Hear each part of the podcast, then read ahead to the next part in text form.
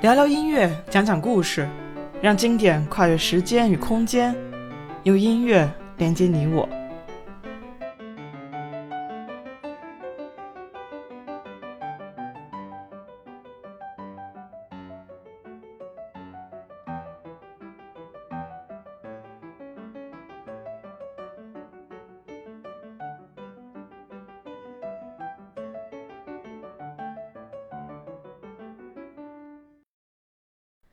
大家好，我是王一农，一名在德国的古典音乐从业者。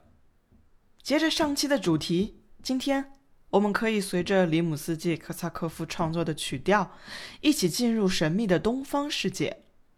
《天方夜谭》总共为四个乐章，每个乐章的标题概述了这个乐章描写的故事，或者说场景。作者在出版的总谱上。介绍了原作一千零一夜的梗概。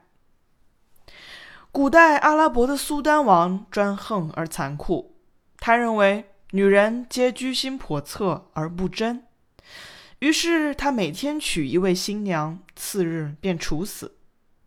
机智的少女舍赫拉扎达嫁给这位苏丹王之后，在当夜给苏丹王讲了一个离奇生动的故事。第二天。这个故事正讲到关键之处，被舍赫拉扎达的故事所深深吸引的苏丹王，为了继续听下去，破例没有处死这位新娘。之后，舍赫拉扎达又以同样的方式给苏丹王讲了一连串动听的故事，一直讲了一千零一个夜晚。最后，苏丹王被舍赫拉扎达的故事所感化。终于彻底放弃了残酷的念头，决心与他白头偕老。里姆斯基科萨科夫在这部交响作品中，用小提琴作为主奏乐器，与竖琴一同奏出代表少女舍赫拉扎达的旋律，贯穿四个乐章。这四个乐章所描绘的，正是《一千零一夜》故事集里的四个场景。第一个乐章名为《大海与辛巴达的船》，第二乐章为卡兰达王子的故事，第三乐章是年轻的王子与公主，第四乐章有个很长的名字，它由三部分组成：巴格达的节日、大海、船撞毁在立着青铜骑士的峭壁上。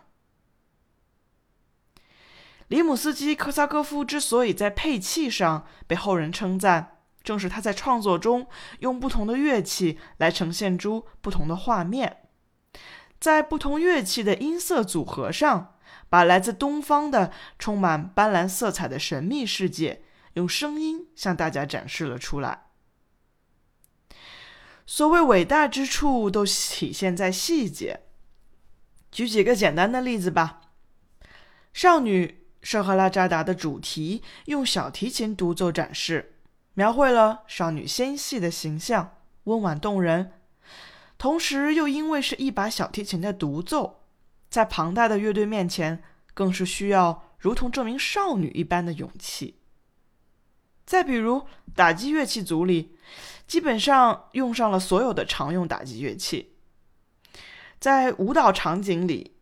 里姆斯基科萨科夫用铃鼓、三角铁来描写舞者身上的装饰物和铃铛在舞动时发出的声音。要演奏这部作品，对整个乐队和指挥来说是个巨大的考验。在这四个乐章里，有大量的乐器独奏片段，配有大段的弦乐齐奏。乐句上自由抒情的浪漫处理，同样是看指挥的功力。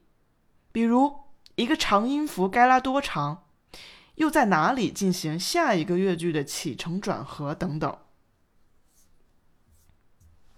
里姆斯基科萨科夫的《天方夜谭》给听众们呈现了一幅十分具象的中东画作。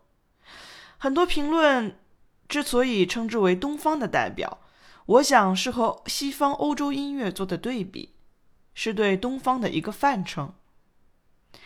前些年，上海交响乐团在德国巡演的时候，其中就有这首曲子。本期的乐曲播放让我从这部精彩的作品中很难节选，大家有兴趣的可以搜索整部作品来聆听。节目末尾就放上乐曲开头的片段。好了，本期节目就到这儿，我们下期见。